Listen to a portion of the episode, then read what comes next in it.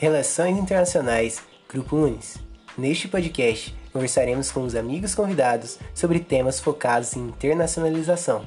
Vem com a gente conhecer o mundo. Boa noite, pessoal. Boa noite. Vou começar a nossa live aqui. Oi, Diego. Boa noite. Oi, Bruna. Tudo bem? Tudo jóia. Tá dando pra me ouvir direitinho? Certo por aqui.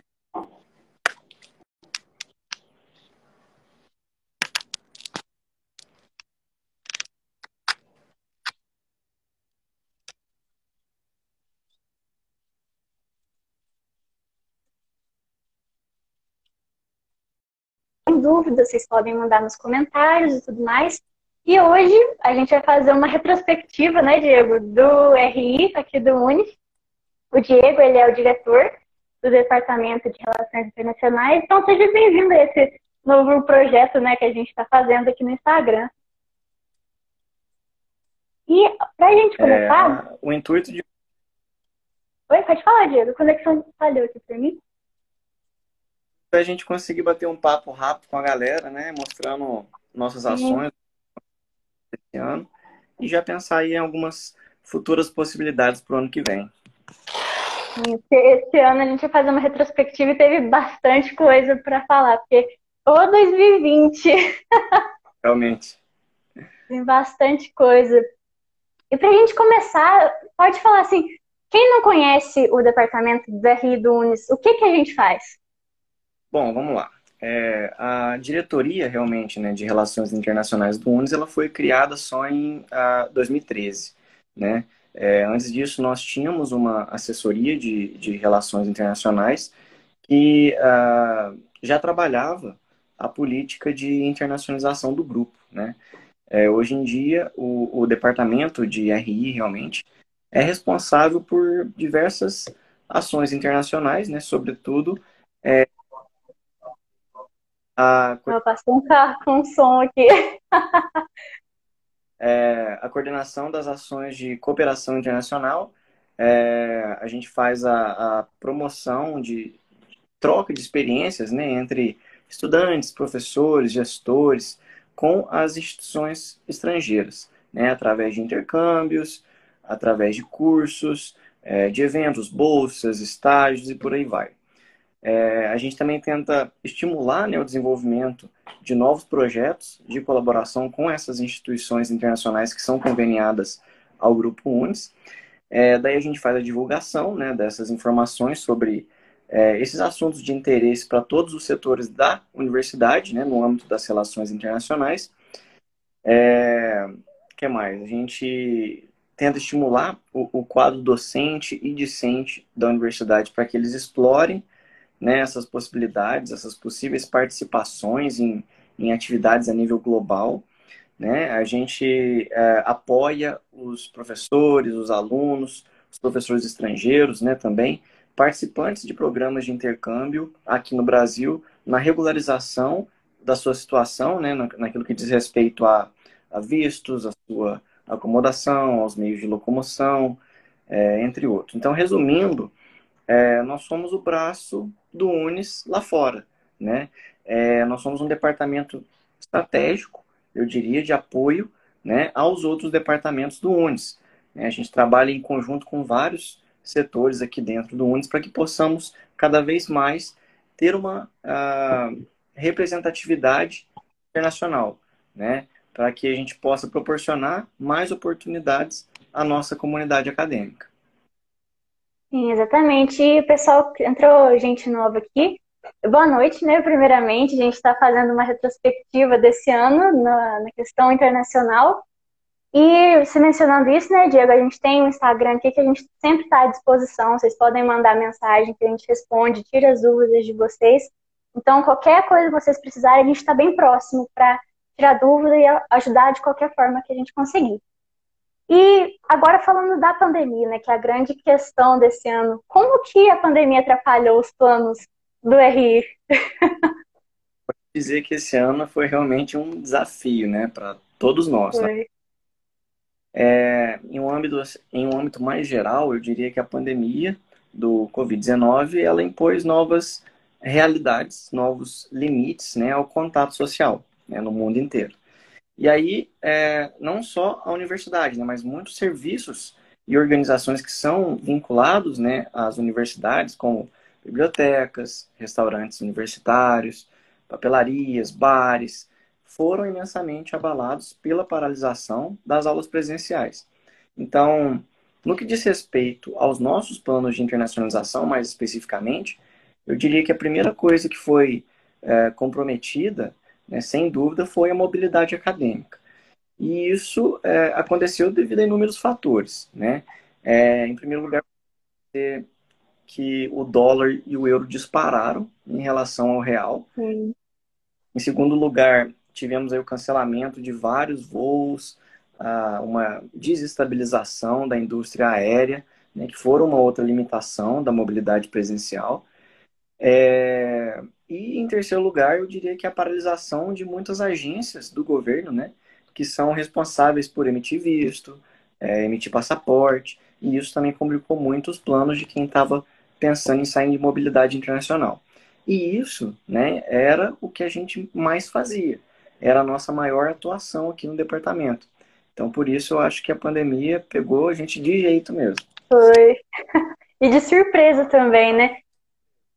E aproveitando, deixa eu dar uma olhada aqui, teve gente que mandou comentário que já tem data para o pro processo seletivo de mobilidade para segundo semestre de 2021. Sim. Recebendo bastante dessas perguntas. Geralmente é, a gente abre é, bem antes do segundo semestre começar, né? Então, se a gente for pensar que os alunos vão sair do Brasil, né, no meio de julho para frente, né, o nosso processo ele deve começar é, no máximo em abril, né, para dar tempo de fazer a seleção, de fazer as postulações para as outras universidades e todo mundo conseguir é, resolver toda a burocracia, né? E isso uhum é, as universidades já estiverem aceitando novamente os alunos. Né? Exatamente, porque às vezes o pessoal pensa que a gente não manda os alunos, mas é todo um processo que é independente ao, ao RI, ao UNES, né? Cenário mundial que a gente tem. Oi, pode falar. É, é, o cenário mundial, né, que a gente tem que seguir, então é complicado. Sim, exatamente. E como que foi essa? O que, que a gente teve que fazer, o RI teve que fazer para adaptar nesse cenário novo? Bom, a primeira coisa, como todo mundo, né, foi virar a chavezinha do presencial para o digital, né?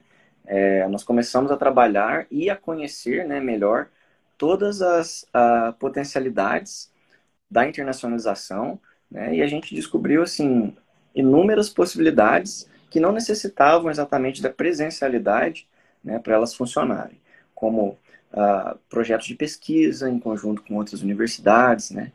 É, a, a, criação de, é, da nossa própria mobilidade virtual, que foi é, uma das nossas saídas que a gente encontrou aí. Né? Fiz, tivemos muitas participações em conferências internacionais, né? por teleconferência, né? por, é, também de forma virtual e por aí vai. Sim, exatamente. E uh, teve algum ponto positivo nesse período de pandemia, com todas essas adaptações que o RI precisou fazer? Não sei se eu posso chamar isso de ponto positivo, né? De uma, uma... Mas é, algumas coisas nasceram, né? Então, apesar de tudo que aconteceu, eu acredito que é, as relações internacionais né, do grupo estão saindo de 2020 mais fortes do que entraram. É, devido a tudo aquilo que eu já disse, né, muitas oportunidades apareceram, novos convênios foram fechados, é, como eu disse, muitas potencialidades foram descobertas e por aí vai. Uma coisa muito positiva é, que nasceu da pandemia, é, no meu ponto de vista, foi para a gente aqui a metodologia COIO, que a gente não utilizava. Né? Para quem não conhece, a metodologia COIO, que significa Collaborative Online International Learning, ou seja, aprendizagem internacional de forma online colaborativa, que é um, um tipo específico né, de mobilidade dentro da mobilidade virtual, é, é aquela em que a gente tem um professor estrangeiro e um professor nosso trabalhando é, juntos em um curso, ou um workshop, ou uma disciplina é, mais curta, né, de, dura, de duração mais ou menos de quatro a nove semanas, E dentro da sala de aula virtual, nós temos alunos de ambas as instituições trabalhando juntos em seus projetos. Né? Nós tivemos alguns, algumas experiências iniciais desse tipo de metodologia e eu acredito que é, vamos usar bastante dela ainda. Sim, é igual na última live que a gente fez com o Emerson, a gente mencionou um desses que foi com o curso do Japão, né, com a Meisei University, e foi um, um mês né, de curso, a gente postou no Insta aqui para o pessoal que quisesse fazer inscrição, e é importante vocês seguirem a gente aqui para estar tá sempre atualizado com essas oportunidades, e foi muito legal, eu estava conversando com o Emerson, que a gente participou, né, e foi uma oportunidade muito legal, que se não fosse pela pandemia, vamos dizer assim, né, por essa por esse lado virtual, a gente não teria essa oportunidade, talvez. É verdade. Realmente. E já encaixando nisso, né, a, se a gente teve algum processo de mobilidade acadêmica durante a pandemia. Tá. É, sim, nós tivemos, né? Tanto para o segundo semestre de 2020 como para o primeiro semestre de 2021. Nós abrimos o processo de mobilidade, é, tanto para alunos virem né, para o UNES, como alunos do UNES irem para fora.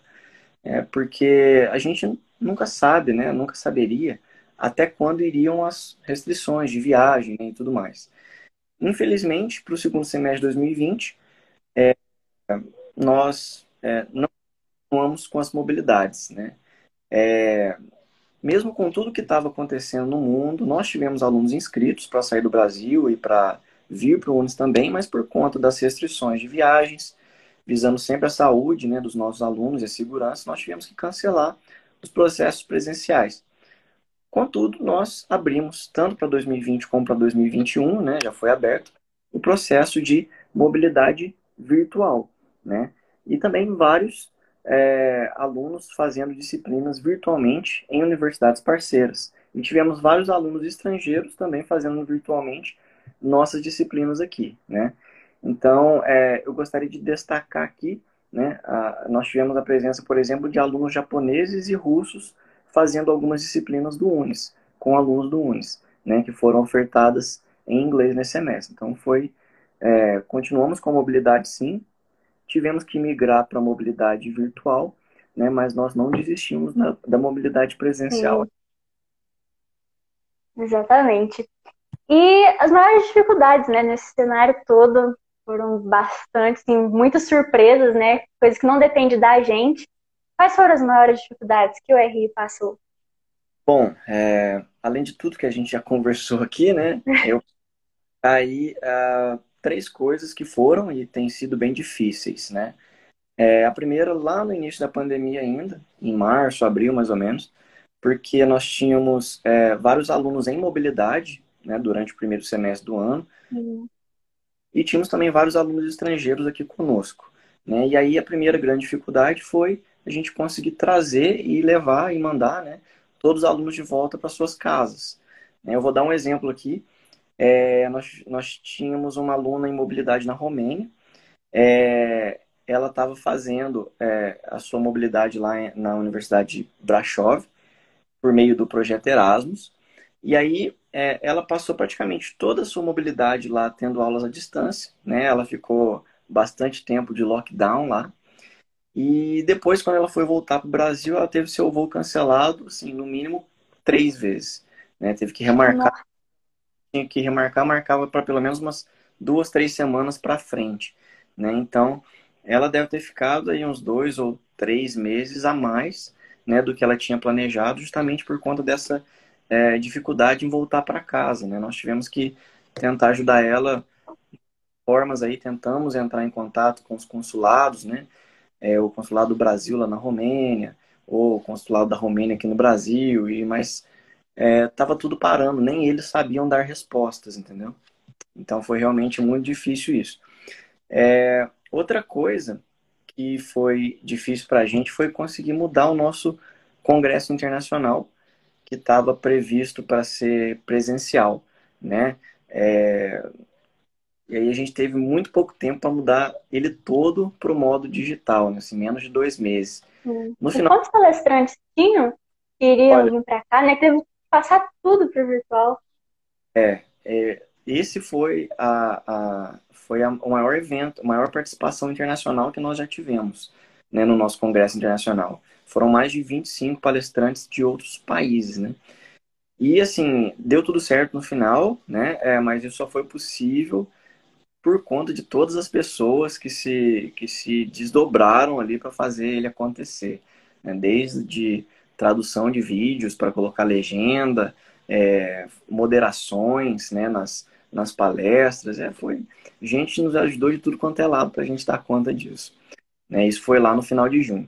E por fim, é, uma outra dificuldade, que é inclusive uma que a gente ainda está tendo, né, é de ter que cancelar ou então suspender o sonho de uh, muitos alunos que gostariam de sair em mobilidade presencial, mas que infelizmente não estão conseguindo fazer, né, por conta é, dessas próprias universidades que receberiam eles lá no exterior estarem é, cancelando as suas candidaturas por conta da pandemia ainda. Né? Então, nós tivemos vários casos né, de alunos que tinham sido aprovados para fazer o, o, primeiro semestre de 2021 agora é, no exterior. E porque quando a gente entrou em contato com as universidades lá em setembro, né, que é quando a gente foi iniciar o processo de seleção, elas tinham dado ok, não, beleza, para o próximo semestre vocês podem mandar e tal. E a gente foi, fez o processo, aprovou muita gente. E aí depois disso, né, depois que eles já tinham sido aprovados, a gente já tinha entrado em contato, falou, beleza, a universidade te aceitou. E aí, quando veio, a gente começou a, a trocar outras informações com a universidade, né, o processo mais burocrático de notas e aceite de coordenador e tudo mais. E aí, muitas delas foram cancelando no meio do caminho. Né? Então, a gente teve que calçar a cara, infelizmente, e conversar com os alunos, falar, infelizmente, você tinha passado e tal, mas essas universidades, elas não estão aceitando mais. Claro que, assim, todos entenderam, né? Não é culpa nossa. É, é no mundo, mas é uma situação que a gente não gosta de passar, né? É, exatamente. Fica chato, né? Que a gente promete uma coisa e depois a gente tirasse, né? Como se a gente tirasse isso. Realmente é bem... Teve uma pergunta aqui. Deixa eu ver se eu consigo. Ah, foi pergunta da Thalita. Eu não estou conseguindo ver. Aqui. Quais projetos surgiram com a pandemia? Vocês pretendem manter algum desses projetos nos próximos anos, como a mobilidade virtual, por exemplo? Sim. É, primeira coisa, né? Muita coisa surgiu, como eu disse, por conta da pandemia, porque se ela não tivesse acontecido, provavelmente a gente tinha seguido os planos que a gente já tinha traçado lá atrás, de, é, do que a gente já fazia, né? E aí, com a pandemia, vieram é, muitas restrições ao que a gente já fazia e por isso a gente teve que mudar. Né? Então, é, nasceram alguns é, convênios específicos voltados para o nosso departamento de pesquisa, por exemplo. Então, a gente cresceu bastante a área de pesquisa né, a nível internacional. Como eu falei, é, nasceram os cursos COIO aqui e a gente já tem alguns cursos COIO aprovados para o próximo semestre, para o ano que vem. É, então, assim, a gente está expandindo, né, pra, já pensando aí né, no, no que esperar para 2021, é, eu diria que a gente está expandindo as nossas ações para cada segmento do grupo, né, porque até 2020, né, no meio de 2020, eu diria que a maioria das nossas ações, elas sempre foram voltadas para graduação, né, mas já faz parte do nosso planejamento para o ano que vem, né, expandir essas ações para os outros segmentos. Então, devemos ter ações voltadas exclusivamente para educação básica, por exemplo, né, ações voltadas exclusivamente para pós-graduação lato senso, ações internacionais voltadas exclusivamente para o mestrado do Grupo UNES, né, e claro, também, como já vinha acontecendo. Né? E, é, como eu estava falando sobre os cursos COIO, né, que estão sendo elaborados cidades estrangeiras, é, para serem oferecidos aos nossos alunos logo no início de 2021 já. Né? Então, nós já temos é, alguns aceitos por algumas instituições estrangeiras, eu não quero dar spoiler ainda, mas já temos aí cursos COIO para serem feitos, executados e em espanhol, né? E agora a gente está tentando fechar uma nova parceria para fazer um curso COIO em português, pensando aí nos nossos parceiros é, algumas coisas que nasceram nesse ano e que a gente está aprimorando para melhorar para o ano que vem, né? Os nossos programas, como o Layover mesmo, né? E o nosso. É, né, eles terão uma, uma cara ainda mais internacional, com convidados internacionais, né, como já vinha acontecendo aí no layover. É, nós queremos é, aumentar. Nossa, meu gato passou correndo aqui. Nós queremos aumentar a, atividade do UNES no mundo, né, por meio de, de nossa participação em mais eventos globais. Né, nós queremos ter mais pessoas do UNES podendo dar palestra nesses eventos mundiais. Queremos expandir ainda mais a mobilidade virtual, né? É, e para mobilidade presencial, nós esperamos que essa vacina ela né, saia logo e dê tudo certo para que as coisas comecem a, a, a voltar ao normal e, e a gente possa voltar a mandar os nossos alunos para fora também. Sim, exatamente. E o Emerson mandou uma falando aqui para comentar um pouquinho sobre os cursos COIO. Você já falou, né? Tem alguma coisa também que você acha que é importante mencionar sobre isso? É, bom, os cursos COIO, como eu estava falando, né, eles são uma metodologia específica para aprendizagem colaborativa online. É, eles são específica, né? Então, a gente tenta sempre fazer cursos uh, mais transversais, eu diria. Né? Disciplinas que alunos possam participar, né? Por exemplo, é, um pequeno tem um que a gente está preparando junto da é, que é sobre é, Global Workplace, ou seja, um lugar de trabalho global.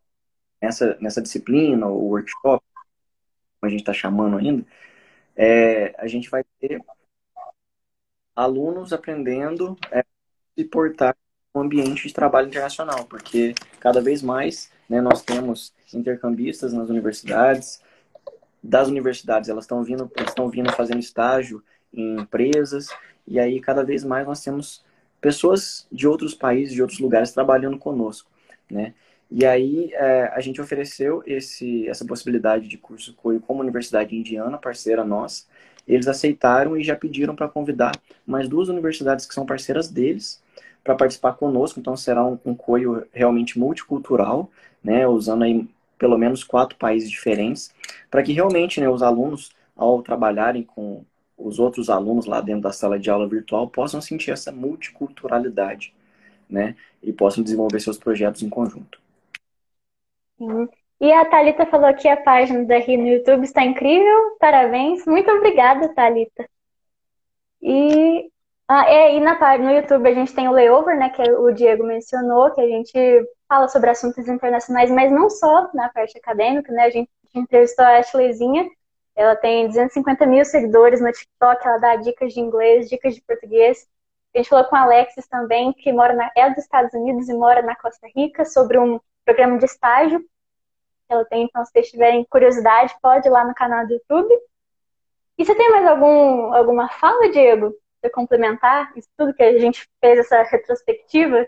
Bom, eu estava participando de, uma, de um programa esses dias, é, do grupo também, e lá surgiu a pergunta se, se eu achava que depois da pandemia, a, essas viagens internacionais, né, se eu via a tendência delas diminuírem devido a, a gente vê né, durante a pandemia como todo mundo se portou e, e se adaptou muito bem e a gente viu que muitas coisas não precisam da presencialidade para acontecerem, né? E aí eu falei, olha, isso, na, na minha opinião, né?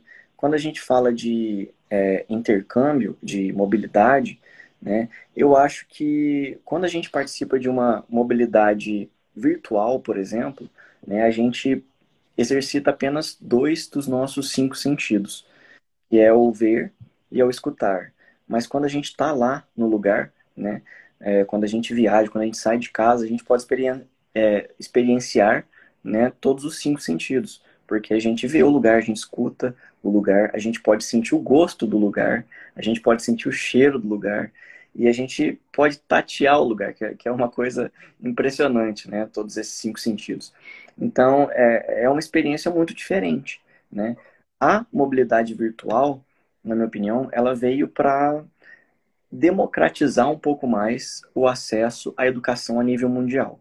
Porque a é, mobilidade virtual ela tem muito menos custos, né? Às vezes nenhum custo em comparação com a mobilidade presencial, em que o aluno gastaria aí, né? Fora a passagem aérea, alimentação, acomodação, vistos, seguro-saúde, por aí vai.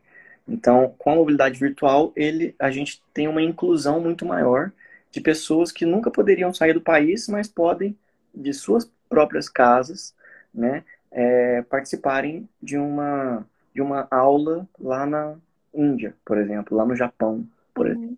Né? Mas, é, apesar disso tudo, eu não acho que a mobilidade presencial vai diminuir. Eu acho que as pessoas vão querer ainda sair para conhecer realmente os lugares. Né? O que vai acontecer é que a virtual vai aumentar. É isso. É, eu concordo com você nessa parte da democratização né, dessa oportunidade. A gente teve mais umas perguntas aqui também. Deixa eu olhar. Ah, o Emerson falou, professor, que dica você daria aos alunos para que usem esse tempo de pandemia para se prepararem? Bom, uh, eu vou falar de uma dificuldade que a gente tem, né, como o departamento de RI no UNES. É, a, a, dificuldade que a gente tem é o idioma. Por quê? Porque, às vezes, por exemplo, é esse curso COI que eu estava falando agora há pouco, que a gente já fechou aí para acontecer no ano que vem como Universidade Indiana e mais algumas parceiras. Claro que a gente não fala indiano, né? É, e eles não falam português. Então, é, a gente sempre tenta achar uma coisa comum, que é, no caso é o inglês, não tem jeito de fugir. Então, muitos dos nossos programas que a gente consegue né, e, e pode oferecer é em inglês ou às vezes é em espanhol, né? Claro que a gente também tenta trazer coisas internacionais que sejam de língua portuguesa, mas é muito mais fácil, né? E são muito mais oportunidades em outros idiomas. E aí um problema que a gente tem é que nem sempre a gente consegue é, um número, uma quantidade boa de alunos ou de professores também participando disso, porque não são todos que conseguem se comunicar, né? no nível mínimo de fluência aí para conseguirem participar realmente de uma aula, trabalhar em, em conjunto com pessoas de vários países diferentes para produzirem projetos. Então, respondendo a pergunta aí, é, eu acho que é, um modo de se preparar para a internacionalização é estudando idiomas, né? Inglês, espanhol, né? e por aí vai. E temos mais duas perguntas aqui do Leonardo Benetton. Como ficam os congressos internacionais em 2021? A primeira pergunta dele. Léo, meu querido, como é que você tá? Comprei um biscoitinho do Léo hoje, gente, ó, delicioso. Eu tô fazendo um merchan aqui para ele, tá? a página dele aí tá delicioso o biscoitinho. Bom, é... o congresso, né? O congresso internacional a gente costuma a começar a preparação dele com pelo menos seis meses de antecedência. Então, semana passada mesmo, nós tivemos a primeira reunião aí do Congresso Internacional, já pensando aí no tema, para a gente poder começar a fazer as divulgações e os convites, né? Porque quando a gente está falando de um congresso internacional, a gente precisa mandar os convites para as universidades parceiras com, com essa antecedência. Principalmente se a gente espera receber alguém aqui, né? Porque aí eles têm que pensar no orçamento lá, comprar passagem e tudo mais. É, porém, com a pandemia e tudo mais, né, a gente está pensando para o próximo congresso, né, que vai acontecer em maio de 2021, um modelo FIDigital, né, que é a mistura aí do físico com o digital. Né, a gente ter dentro, das nossas, dentro da nossa instituição um ponto né, com estúdio pronto para receber pessoas que possam é, palestrar de lá, por exemplo, e é, toda a estrutura tecnológica necessária para poder digitalizar e, e mandar dali para qualquer lugar do mundo, né? É, sobre o congresso digital que a gente teve, né, que foi 2020, foi muito bacana. Algumas dificuldades que a gente teve, né, também foram em relação à língua. Então, algumas palestras internacionais a gente resolveu colocar legendas para ajudar os alunos que não falam, não falavam outras línguas para poderem acompanhar tais palestras também. E é uma outra dificuldade é o, o, o o horário, né? Time zone. Como é que fala? É, é... é fuso horário. Ah, obrigado. O fuso horário. É, como estava sendo daqui para o mundo, né? Todo mundo estava tendo que partir do horário padrão aqui. Então, por exemplo, nós tivemos palestrantes da Índia que são oito horas e meia para frente da gente. Tivemos palestrantes é, da China, do Japão, que são 11, 12 horas de diferença. É, tivemos palestrantes é, da Itália, que são aí 4, 5, 6 horas de diferença. Então, é, a gente teve que se adaptar bem também por conta disso, né? E, e com certeza, é, o, o modelo digital também para os congressos ele veio para ficar. Né? Por mais que a gente tente fazer FIDIGITAL, que a gente está falando, é, o digital ele não vai mais embora. Né? Com certeza vai ser aí um híbrido ou alguma coisa que misture os dois. Certo. E outra pergunta dele, deixa eu olhar aqui. É, o Unis pensa em curso, cursos rápidos de mobilidade? Por exemplo, aprove aproveitando feriados, recessos acadêmicos e fins de semana? Bom, é, a gente começou né, é, a fazer algumas experiências dessa, né? O curso que a Bruna tá, falou agora há pouco, que a gente fez com o Japão é, nesse ano, em outubro ou novembro, se não me engano, é, foi um foi curso... entre os dois meses. Duração, porque foram só quatro semanas, né? Mas quando eu falo quatro semanas, não são quatro semanas direto, são... É, a gente poderia ter feito em quatro dias, né? Mas a gente preferiu fazer um dia por semana, ao invés de fazer quatro dias diretos. Então a gente começou a ter algumas experiências assim, que também foram muito proveitosas, né? É, é um pouco mais fácil é, colocar, acrescentar uma disciplina aí de quatro encontros no seu, no seu cronograma aí de aulas do que você pensar em, em disciplinas que são semestrais, né? Que duram o semestre todo. Às vezes, às vezes os alunos acabam não entrando muito em algumas disciplinas possíveis aí em outras universidades que estão oferecendo de forma virtual por conta de ser, serem muito extensas, né? Eles acreditarem que vão atrapalhar ali no cronograma de aulas que eles já tinham da própria universidade. Então, eu acho que esses cursos rápidos, eles vêm para responder a essa questão também. a gente teve agora uma pergunta do Caio. Uh, como fica... Uh, não estou conseguindo ler. Como fica a grade curricular do aluno? Você está conseguindo ler o restante da pergunta, Diego? Quando se Aqui está... eu não estou conseguindo ler. Está perguntando se é abatido ou não. É, Caio, sim, né? É, quando você consegue fazer uma disciplina que você tem ela no seu curso e que a grade das duas disciplinas, tanto a daqui quanto a de lá, elas conversam, ela é validada aqui. Né? Então, por exemplo, você sai numa mobilidade, você faz lá umas seis disciplinas lá fora. Se quatro delas se corresponderem a disciplinas do seu curso aqui, elas são validadas aqui. Eu falei Eu acho que.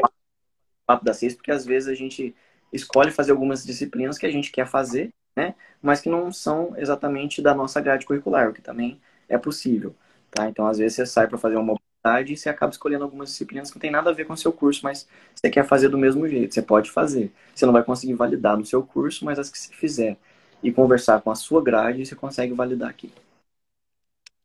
Certinho. Então vamos. A gente não teve mais dúvidas. Se vocês tiverem, pode ir mandando. A gente tem oito pessoas assistindo agora. Se vocês tiverem alguma dúvida, podem mandar. E lembrando, né, essa, essa live a gente vai subir ela para o YouTube, para o podcast também que a gente tem no Spotify, no, no Apple Music também, várias outras plataformas. Então, quando vocês quiserem ouvir de novo, perder alguma informação ou chegou no meio da live, podem entrar para ver. E, E no mais, é isso. Live depois do que, do que ela está acontecendo, né, estiverem assistindo de forma assíncrona, vocês também podem enviar aí mensagem no nosso Instagram que a gente está todo dia a gente está aí online também para poder responder as possíveis dúvidas de vocês. E acompanhar as atualizações, né, de bolsa que a gente coloca, de oportunidades, para ficar sempre atento.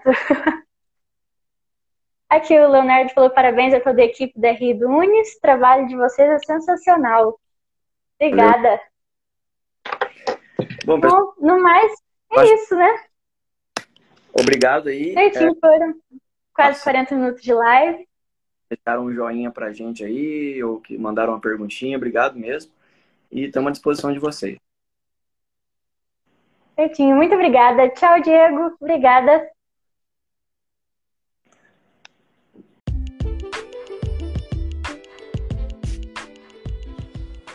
Muito obrigado por estarem conosco nesse podcast. Se você quer participar ou saber mais, acesse www.internacional.unis.edu.br.